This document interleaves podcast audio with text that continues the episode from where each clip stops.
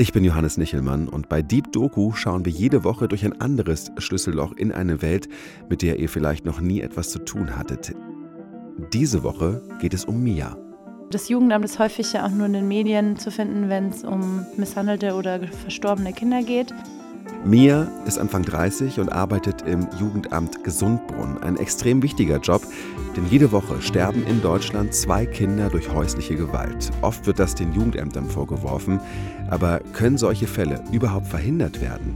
Mia nimmt uns mit hinter die Kulissen. Zum Schutz haben wir ihren Namen geändert. Meine Kollegin Jenny Zimmermann hat ihre Geschichte recherchiert und aufgeschrieben.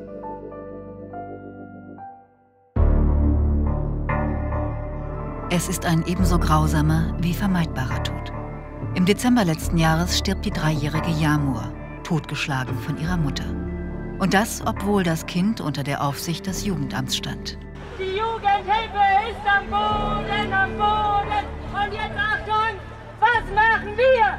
Aufstehen, aufstehen, aufstehen, aufstehen. Wir werden nicht gesehen, wir werden nicht ernst genommen und dafür müssen wir hier stehen, um zu zeigen, wie die Lage ist.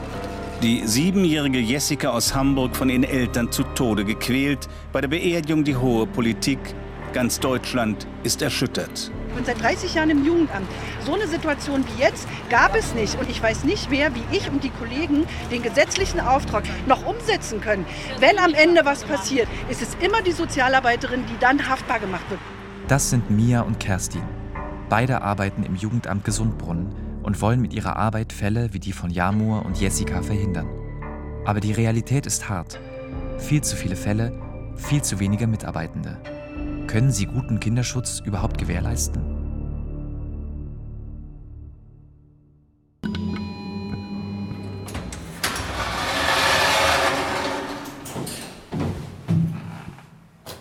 Hallo, hi.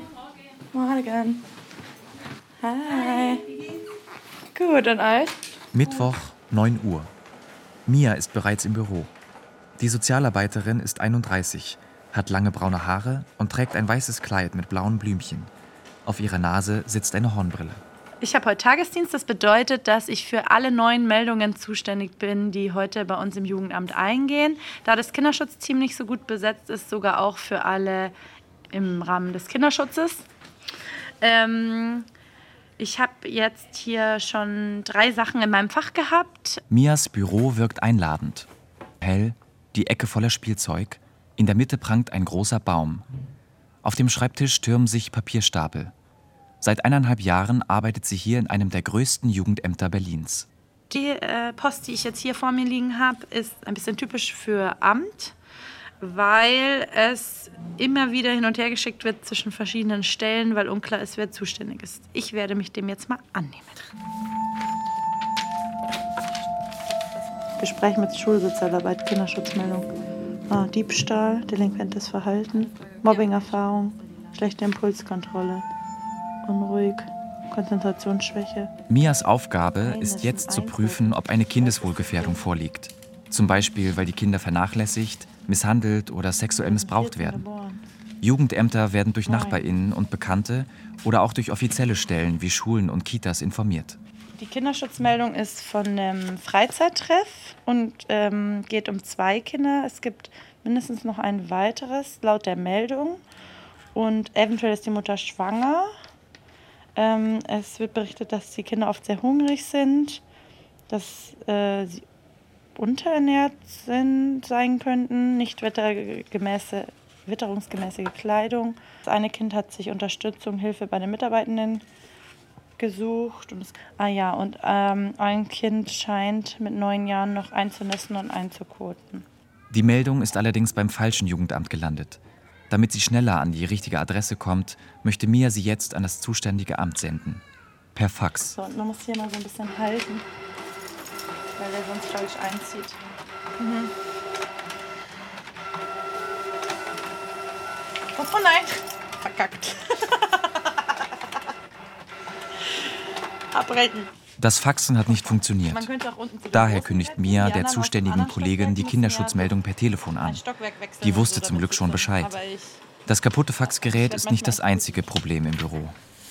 Die Ausstattung unserer Büros und Arbeitsmittel ist ausbaufähig. Scheiße. ist äh, mangelhaft. Wir besorgen selbst unsere Taschentücher, die wir KlientInnen anbieten. Wir haben kein Wasser außer Leitungswasser. Wir haben aber auch keine Gläser oder Krüge. Das bringen wir alles selber mit. Wir haben eine Spülmaschine auf einem anderen Stockwerk seit neuestem. Wir haben keine Teeküche. Wir spülen auf dem Klo ab oder in den Räumen, wenn es ein Waschbecken gibt. Wir haben keinen Dienstwagen, auch nicht das Kinderschutzteam, das für den ganzen Bezirk zuständig ist. Wir haben Taxigutscheine, die manchmal aber auch aus sind. Wir haben ein Dienstfahrrad, ein Dienstfahrrad für 20 KollegInnen, das wir uns ausleihen können. Und die Liste geht noch weiter. Im Jugendamt Gesundbrunnen arbeitet Mia mit 30 anderen KollegInnen. Ihre Fälle sind dabei sehr unterschiedlich. Wir haben die große Bandbreite von Therapien, die übers Jugendamt laufen, bis hin zu Eltern, die ihre Kinder möglicherweise missbraucht haben. Familien, die zu siebt auf 42 Quadratmeter leben. Wir sehen Wohnungen, wo keine Tapeten an der Wand sind, kein Spiel Spielzeug, nicht ein Schlafplatz für jedes Kind vorhanden ist. Gewalt in, in der Nachbarschaft, in Familienstrukturen. Ich habe Treppenhäuser gesehen, da denkt man, man ist nicht in Deutschland, weil man es gewohnt ist, dass Treppenhäuser sicher sind, keine Löcher haben. Äh, einem Standard entsprechen. Es riecht nach Urin, es gibt Mäuse in Wohnungen. Menschen wie Mia sollen die Familien beraten, informieren, ihnen Hilfen vermitteln, den Kinderschutz sicherstellen. Eigentlich. Aber in den meisten Situationen hat sie zu wenig Zeit, wie in dieser. Und da war mein Stresslevel schon sehr hoch und es war ein Sozialarbeiter am Telefon und wollte sein Anliegen erzählen und ich habe gesagt, ist es Kinderschutz oder nicht und ähm, habe ihn ein, zweimal unterbrochen und dann hat er gesagt, ja, darf ich nicht aussprechen? Dann habe ich gesagt, nein, weil ich äh, Triage betreiben muss und erst das Thema brauche, um entscheiden zu können, ob ich mich dem jetzt widmen kann oder irgendwann in der Zukunft zurückrufen werde. Mia spricht von Triage, von Fallpriorisierung. Das Jugendamt kann also nur einen Teil seiner Aufgaben erfüllen. Das ist ungefähr so, als würde man zur Polizei gehen, um einen Raubüberfall anzuzeigen, und der Beamte sagt, sorry, aber wir machen gerade nur Mord. Ich will nicht übertreiben, aber wir haben ja durch unseren ähm, Verein, also die BAG ASD, äh, die Bundesarbeitsgemeinschaft, äh, Kontakt in ganz Deutschland. Wir hatten gestern Abend gerade wieder eine Online-Sitzung. Das ist Kerstin Kubisch-Piesk, Mias Chefin. Sie sitzt zwei Etagen unter Mias Büro. Seit 1991 arbeitet sie im Jugendamt. Ihr Haar ist braun und wellig. Sie trägt Perlenohrringe und wirkt genauso herzlich wie unerschrocken. Kerstin ist gut vernetzt und weiß, die Zustände in den Jugendämtern sind kein Einzelfall. In Gießen haben die äh, Kollegen sich an die Öffentlichkeit gewandt, in Osnabrück, in Hamburg und auch jetzt in Berlin. Und auch aus Rostock habe ich gestern noch eine Mail bekommen. Und es ist sehr dramatisch, weil die Kollegen auch schreiben, dass sie teilweise den Kinderschutz nicht mehr gewährleisten können. Das heißt, dass bestimmte Hausbesuche nicht mehr so in dem Umfang gemacht werden können, dass Hausbesuche zu zweit nicht mehr durchgeführt werden. Und wir können bestimmte bestimmte Hilfen nicht mehr einsetzen, weil auf der anderen Seite die freien Träger auch einen Fachkräftemangel haben und dann die Hilfen, die wir brauchen, eben nicht zur Verfügung stellen können. Als Bundesvorsitzende der Bundesarbeitsgemeinschaft Allgemeiner Sozialer Dienst hat sie Familienministerin Paus und Kanzler Scholz einen Brandbrief geschrieben und einen bundesweiten Jugend- und Kinderhilfegipfel gefordert. Bis jetzt hat sie noch keine Antwort erhalten. Hey, ich bin sofort da. Ja. Für Mia geht's weiter mit der nächsten Kinderschutzmeldung, zusammen mit ihrer Kollegin. Die Familie ist aber ab 21. Ach so, noch nicht jetzt. Ab übermorgen einen Monat Urlaub. Ähm, es gibt vier Kinder, waren es zwischen 3 und 17. Und der 2014 geboren, also Neunjährige, hat im KJPD gesagt, dass er von seiner Mutter geschlagen wird. Der KJPD ist der Kinder- und Jugendpsychiatrische Dienst. Es wurde berichtet, dass gehauen wird ins Gesicht von Kindesmutter. Er gibt an, dass er in den Haaren gezogen werde. Es ist unklar, seit wann, wie häufig und in welcher Intensität. Ich würde gerne auch noch mal wissen, in welchem Kontext das Kind es gesagt Richtig. hat. Richtig. Als nächstes holt sich Mia weitere Infos bei der Therapeutin ein, von der sie die Meldung bekommen hat. Die wurde wiederum von der Schule des Kindes engagiert. Sie hatten ein Erstgespräch. Wann war denn das mit dem Jungen? Danke. Am 4.7. Und dann haben Sie im Anschluss äh, mit beiden Eltern gesprochen. mhm. Mhm. Was hat denn der Vater gesagt? Ah. Und ähm, wirkt es so, als hätte das Kind Angst vor den Eltern? Haben Sie gefragt, ob die Geschwister auch geschlagen werden? Ja, ich glaube, dann weiß ich es erstmal. Danke.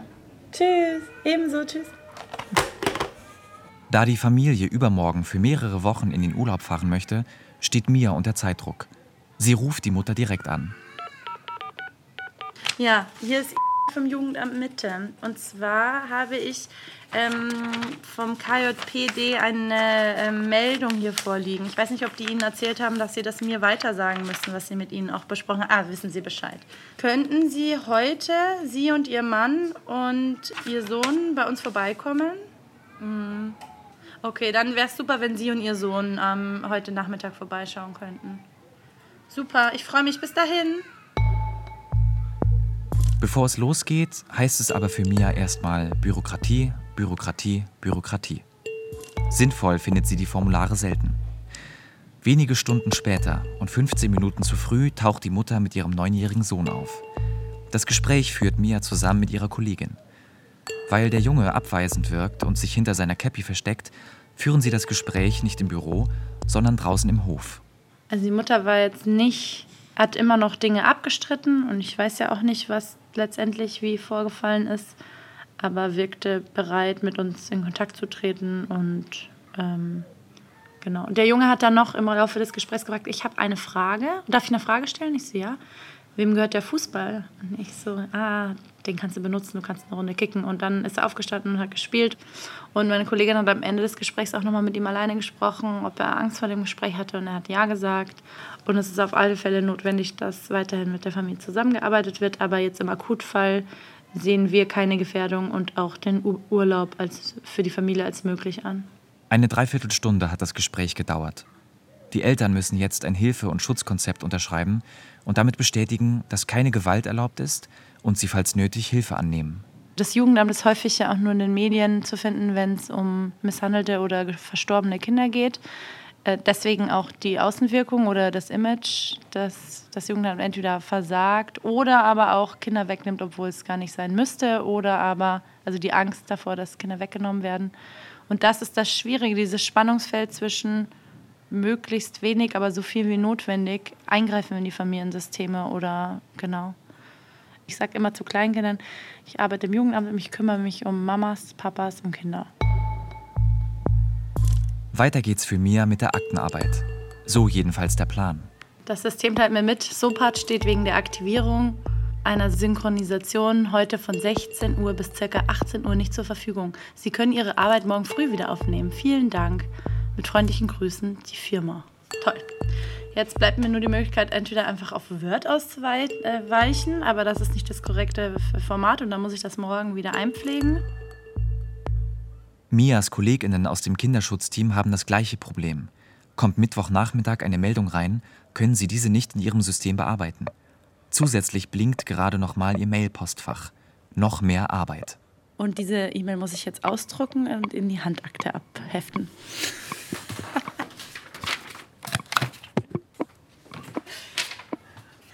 Heute ist mal ein Apfel dran, weil Stressessen in Form von Süßigkeiten, das haben wir hier täglich. Heute konnte Mia von ihren eigentlichen Aufgaben wenig abarbeiten und von ihren Stapeln auf dem Tisch gar nichts. Ein Fall ist aber besonders dringend. Also ich habe hier zwei Kinder, die leben seit Herbst in der Kriseneinrichtung und eigentlich sind die nur für drei Monate ausgerichtet. Eigentlich so drei Monate das, was angedacht ist. Die Kinder wurden aus der Familie genommen, die Eltern leben getrennt, weil äh, es eine Anzeige gegen den Vater vorliegt bezüglich sexuellen Missbrauchs von einem der beiden Kinder. Um mit der vielen Arbeit klarzukommen, hängt sich Mia auch öfter mal nach Feierabend rein. Ich arbeite nur Teilzeit und Mittwochnachmittag ist eigentlich nicht meine Arbeitszeit. Wenn ich mir aber privat nichts vornehme, ist es meist so, dass ich in der Arbeit bleibe, weil die Sachen einfach dringender sind, als nach Hause gehen und entspannen oder Bad putzen. Dann fällt die Wahl meistens auf Dinge abarbeiten in der Arbeit, weil man weiß, dass Familien dranhängen, die Unterstützung brauchen. Die meisten Fälle gehen unter die Haut. Und einer ist mir ganz besonders im Gedächtnis geblieben ich mit einer Kollegin zur Überprüfung einer zweiten Kinderschutzmeldung bei einer alleinerziehenden Mutter mit zweijährigem Kind war und es nicht genügend Essen äh, gab und die Mutter auch äh, mitgeteilt hat, dass sie die letzten Tage nicht regelmäßig und ausgewogen mit ihrem Kind essen konnte, nur wenige Lebensmittel noch im Haushalt waren und auch kein Zugang zu Geld vorhanden war. Äh, und das zweijährige Kind beim Gehen meine Hand genommen hat und mich zur Couch gezogen hat und wollte, dass ich da bleibe. Und als er gemerkt hat, dass ich gehe, ähm, immer wieder gesagt hat, mitkommen, mitkommen, Angst. Ich habe dann danach auch erstmal geweint, weil es mich so berührt hat, auch dass ein Kind sich so äußern kann.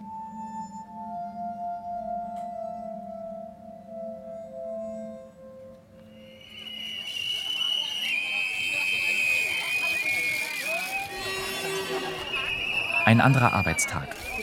Heute treffen wir Mia nicht in ihrem Büro, sondern auf der Straße. Bei einer Demo mit mehreren hundert Menschen der Kinder- und Jugendhilfe.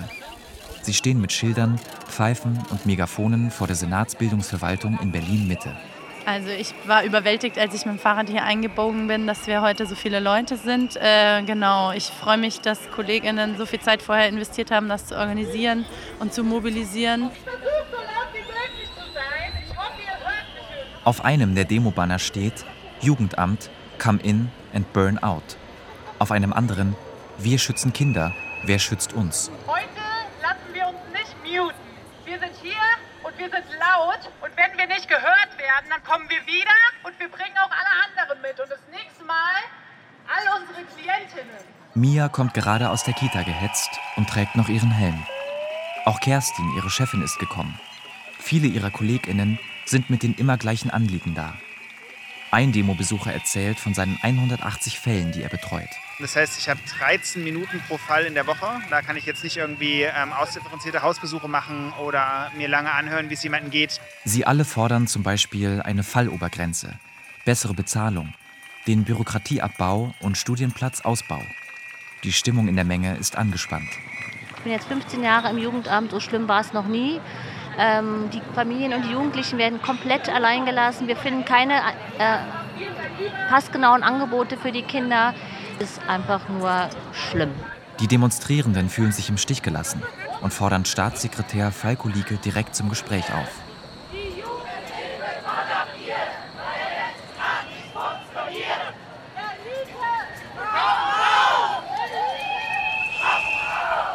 Die Demo hat sich bereits aufgelöst da kommt er tatsächlich dazu. Kerstin ist gerade im Gespräch mit KollegInnen, als sie das Wort ergreift. Erstmal vielen Dank, dass Sie rausgekommen sind. Wir sind jetzt leider viel, viel weniger. Wir waren ja, richtig anders viel. ist ja auch eine Diskussion nicht möglich, wenn ja. ich mich ständig anpöbeln Meine Frage, ich sage Ihnen ja. ehrlich, ich weiß nicht mehr, wie ich und die Kollegen den gesetzlichen Auftrag, wofür wir haftbar gemacht werden können, noch umsetzen können. Wenn am Ende was passiert, wenn ein Kind in dieser Stadt stirbt, ist es immer die Sozialarbeiterin, die dann haftbar gemacht wird. Und das ist eine Situation, Herr Lieke, da machen wir seit Jahren, doch bestimmt so. Herr Lieke, Der Staatssekretär sagt, er wisse über konkrete Forderungen nicht Bescheid. Das Problem läge im System. Jetzt, reden Sie das weg. Es ist mir ein Anliegen. Dann lassen Sie mich bitte ausreden. Davon habe ich ja gerade gesprochen, dass wir ein Strukturproblem haben. Und es ist nicht alleine nur Aufgabe des, der öffentlichen Hand, das zu organisieren. Es gibt im SGB 8 den Trägervorbehalt. Es gibt die Notwendigkeit, gemeinsam mit der Liga und allen Partnern da eine Verabredung zu treffen, um das System zu verbessern. Es ist auch kein Geldproblem. Es ist ein, ein Fachkräfteproblem. Fünf Minuten später ist das Gespräch vorbei. Der Staatssekretär versichert, sich den Nöten anzunehmen. Na dann, schönen Tag für Sie. Danke, wünsche ich Ihnen auch.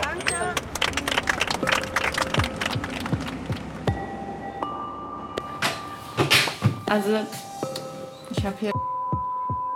Mit wem bist du anfangen? Also, für habe ich eine Beratungsakte. Und ich habe, da ist der letzte Kontakt aus November 22. Ich hatte eine Schulhilfekonferenz im Februar. Die ist halt da nicht drin. Mhm. Okay. Bleibt offen. Zurück im Büro wollen sich Mia und ihre Kollegin einen Überblick über ihre Fälle verschaffen. Expertinnen empfehlen 35 Fälle pro Mitarbeitenden. Ein großer Teil der deutschen Jugendämter überschreitet diese Zahl. Mia fängt an, Akten zu sortieren. Und dann ist in der Familie noch ein grüner Hefter, was bedeutet, dass dort schon seit vielen Jahren, also ähm, schon seit 2019 ist dort, das ist ungewöhnlich lange, eine Familienhilfe in der Familie, um die Familie, die alleinerziehende Mutter mit den vier Kindern bei ihren Erziehungsthemen zu unterstützen. Genau, das heißt, ich würde jetzt hier aktuell zwei Punkte bekommen für die Familie. Ah ja, also dann hier die nächste Akte. Da habe ich eine Familie mit zwei kleinen Kindern, eine alleinerziehende Mutter. Da hat, ah jetzt klingt mein Telefon. Um ihre Arbeitsbelastung einschätzen zu können, vergibt Mia je nach Aufwand unterschiedliche Punkte. Zählen muss sie Akte für Akte, Familie für Familie. Yay, fertig. So, da liegen die, die wir für, oh, Entschuldigung, die wir für heute aussortiert haben oder die wir abgelegt haben. Ich habe heute vier Familien als Gesamtakte abgelegt und mehrere Teilakten, die aber noch im Schrank verbleiben. Ihr zählt jetzt, wie viele Punkte ich habe. Ich bin schon gespannt. 49. 49 auf 22 Stunden. Nein, ungefähr ein bisschen über 50 Personen, für die ich zuständig bin, mit 49 ähm, Hilfen und Gerichtsverfahren und Beratungen und Kinderschutzverfahren. Mia arbeitet in Teilzeit. Vollzeitkräfte sind also für mehr als 100 Familien zuständig. Für mehr als doppelt so viele wie vorgesehen. Vor allem die Eltern und Kinder bekommen das zu spüren. Ja, und ich hatte auch mal eine Person im Tagesdienst, eine Mutter, die angerufen hatte und Unterstützung brauchte. Die war auch schon bei der Erziehungs- und Familienberatungsstelle und ich habe ihr gesagt, ja, ich nehme das alles auf, das kommt in die Fallverteilung, aber ich muss ihr sagen, aktuell haben wir total viele Fälle, die reinkommen. Wir schaffen es nicht, alle sofort zu verteilen. Es kann dauern.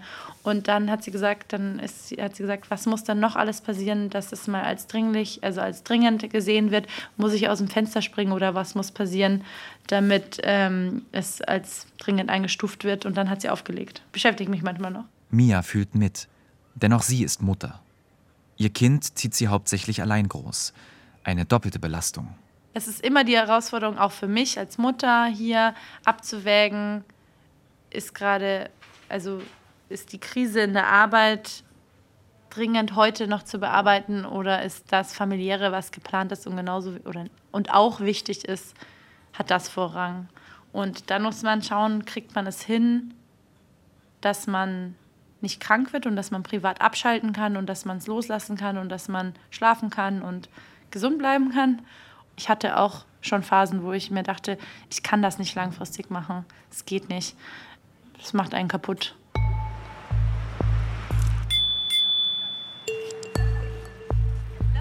Sorry. Wir treffen Mia einige Wochen später wieder. Diesmal bei einem Hausbesuch im Berliner Norden. Sie wirkt angespannt. Äh, es ist jetzt 8.45 Uhr. Ich habe um 9 Uhr heute meinen ersten Termin. Äh, ein Hausbesuch und gleichzeitig auch eine Hilfekonferenz. Äh, genau, ich bin heute sehr gestresst, weil mein Kind krank ist und ähm, wir einen kleinen Betreuungsengpass haben. Das ist eine Familie mit ähm, vier Kindern, einem Erwachsenen und drei Minderjährigen. Davon ist eins noch jünger. Ähm, und ursprünglich hatte die Schule sich bei uns gemeldet ähm, mit einer Kinderschutzmeldung, weil sie sich Sorgen machten, dass die Mutter nicht im psychischen und physischen Zustand ist, die Kinder zu versorgen. Die Familie soll eine Familienhilfe zur Unterstützung bekommen. Hausbesuche macht Mia gern. So werde aus der Akte ein echter Fall. Bei dem Gespräch können wir leider nicht dabei sein.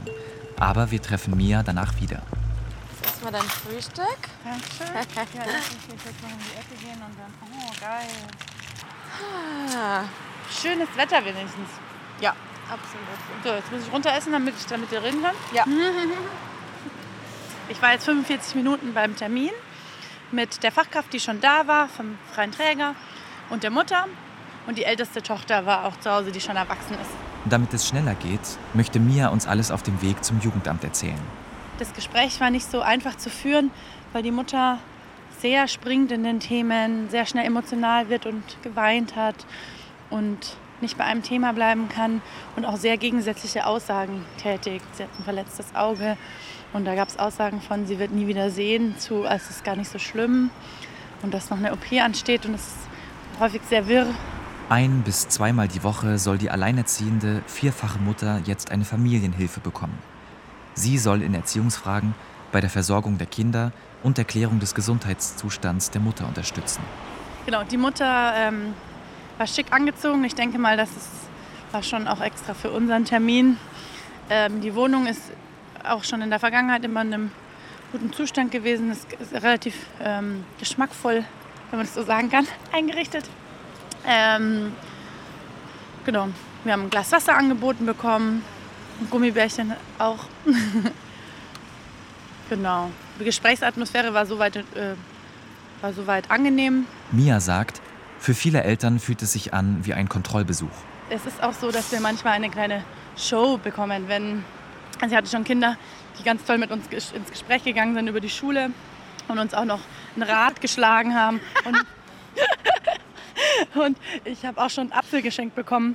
Und das ist aber alles total nachvollziehbar. Also es ist mir wichtig, dass du das nicht so als Witz auf reinbaust. Also so, genau, aber es ist total nachvollziehbar, weil äh, sie wissen ja, ähm, dass jetzt jemand kommt, um zu schauen, ob es Probleme gibt und sich dann einfach zu präsentieren im besten Licht ist ja total verständlich und nachvollziehbar. Und wir können das dann einfach einordnen.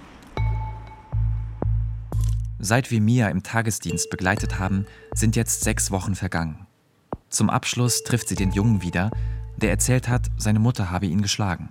Jetzt komme ich gerade vom Gespräch ähm, mit dem Vater der Familie und dem Jungen, mit dem ich schon mal gesprochen habe. Genau, sie haben mir von ihrem Urlaub berichtet. Sie waren nur drei Wochen im Urlaub. Die Eltern müssen ja auch arbeiten. Ich habe nochmal mit der Familie generell über Streit gesprochen, wie Streits gelöst werden, wie bei Konflikten miteinander umgegangen wird. Vater wirkt sehr ruhig, ähm, sehr interessiert an seinem Sohn, hat positiv über ihn gesprochen. Außerdem erklärt er, dass seine Frau vor kurzem ein weiteres Kind bekommen habe und in der Rolle der Mutter ab und zu gestresst sei. Mia sieht das als Reflexion und ist zufrieden. Ich habe nochmal beiden meine Visitenkarte mitgegeben und den Flyer für die Erziehungs- und Familienberatungsstelle und hoffe, dass sie sich melden, wenn sie ähm, weiteren Bedarf haben. Für mich ist das erstmal soweit äh, in Ordnung. Ich habe mit allen gesprochen. Das Erschlagen wurde nicht explizit von den Eltern bestätigt, Anschreien aber schon. Und das Kind weiß auch, wo es sich weiter nochmal Unterstützung suchen sollte. Und es sagt auch, dass es jetzt besser ist und dass es von der Vergangenheit gesprochen hat. Eigentlich würde Mia jetzt nochmal auf die Familie zugehen, sie anrufen, im Gespräch bleiben. Aber dafür hat sie wie so oft einfach keine Zeit. Ich merke auch, wenn ich ähm, Kontakt zu Familien aufnehme und mit dem eng im Kontakt stehe, dann kommen immer mehr Themen, mit denen sie äh, mit mir offen sprechen. Und je enger ich im Kontakt mit einer Familie bin, desto mehr Aufträge können auch für mich äh, wachsen. Deswegen ist es manchmal so, dass man versucht, die Familien auf Abstand zu halten, weil man sonst, ja, das klingt jetzt hart, aber wie sagt man das? Das ist das, was auch der Druck macht. Man, man weiß nicht, was schlummert da in meinem bildlichen Aktenschrank. Und wenn ich nah mit den Familien im Kontakt bin, das schaffe ich aber nicht mit 100 pro Vollzeitstelle. Viel Arbeit, mäßige Bezahlung. Und trotzdem denkt Mia nicht ans Kündigen. Warum? Die Arbeit macht total viel Spaß, deswegen bin ich hier so gerne. Ich ähm, mag unser Haus total gern. Humor ist total wichtig bei uns im Team, ähm, dass wir Freude und Leid miteinander teilen, dass wir ähm, was bewirken können, dass wir immer wieder auch Kinder und Jugendliche haben, die uns rückmelden, wie hilfreich unsere Arbeit ist oder auch Eltern, die total erleichtert sind, dass sie Unterstützung erfahren. So wie mir geht es vielen. Denn in den letzten Jahren ist die Anzahl der Kinderschutzmeldungen bundesweit gestiegen, das Personal aber nicht. In Berlin ist es im letzten Jahr nur um 0,1 Prozent gewachsen. Für Mias Kollegin Kerstin Kubisch-Piesk ist das eine Frage des Geldes. Insgesamt haben wir so an die 600 Jugendämter in Deutschland. Für die Finanzierung sind die Kommunen zuständig und da, wo die Kommunen eben wenig Geld zur Verfügung haben, eben auch wenig Gelder für die Hilfen zur Erziehung, die wir ja einsetzen können, zur Verfügung steht. Und das heißt, dass es davon abhängig ist, wo das Kind in welcher Kommune es lebt. Die Ampelregierung hat sich im Koalitionsvertrag darauf verständigt, Kinderrechte ins Grundgesetz aufzunehmen. Bisher ist aber nichts beschlossen. Auch einen bundesweiten Kinderschutzbeauftragten gibt es nicht. Seit dem Brandbrief und dem Protest sind mittlerweile Monate vergangen. Wir haben ein Antwortschreiben bekommen aus dem Familienministerium, dass uns versichert wird, dass sehr viel getan wird.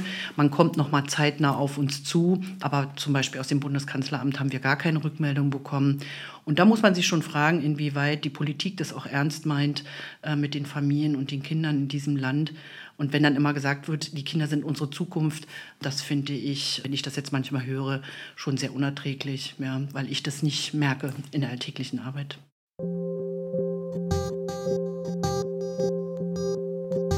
Mia und ihre Chefin Kerstin Kubisch-Piesk fühlen sich von der Politik im Stich gelassen. Aufgeben ist aber für beide keine Option. In ihrem Alltag und im politischen Engagement. Ich finde, das sagt meine Kollegin immer, dass wir einen ganz wichtigen Job machen, auch für den Zusammenhalt in der Gesellschaft. Und die Anerkennung ist einfach nicht da. Und insofern ja, werden wir weiter dranbleiben. Also wir werden da auch kämpfen. Also ich habe hier ein Post-it hängen, da steht drauf, ich kann nicht besser sein als das System. Und das muss ich mir immer wieder sagen, weil man versucht, jeden Tag äh, möglichst in diesen Rahmenbedingungen bestmöglichst die Familien zu unterstützen. Aber besser als die Rahmenbedingungen, die mir gegeben werden, kann ich auch nicht arbeiten. Diese Geschichte hat Jenny Zimmermann recherchiert und aufgeschrieben. Regie hat Roman Ruthardt geführt. Die Redaktion hatte Kim Neubauer. Wenn euch die Folge gefallen hat, gebt uns gerne 5 Sterne bei Spotify. Hinterlasst uns einen Kommentar oder schreibt uns eine Mail an deepdoku.rbbkultur.de. Und zum Schluss noch eine Podcast-Empfehlung aus dem RBB für euch. Dark Matters Geheimnisse der Geheimdienste geht weiter mit der zweiten Staffel. Darin geht es um konkrete wahre Fälle von internationalen Geheimdiensten. Tief recherchiert, spannend erzählt und professionell produziert. Host Eva Maria Lemke führt durch bekannte und unbekannte Fälle von CIA, FSB, Mossad und Co. Ihr bekommt wirklich tiefe Einblicke in die Welt der Geheimdienste, die eigentlich verborgen sein sollte. Jeden Mittwoch gibt es eine neue Folge in der ARD Audiothek und überall, wo es Podcasts gibt. Genau wie von Deep Doku, immer mittwochs übrigens. Bis dann. Tschüss.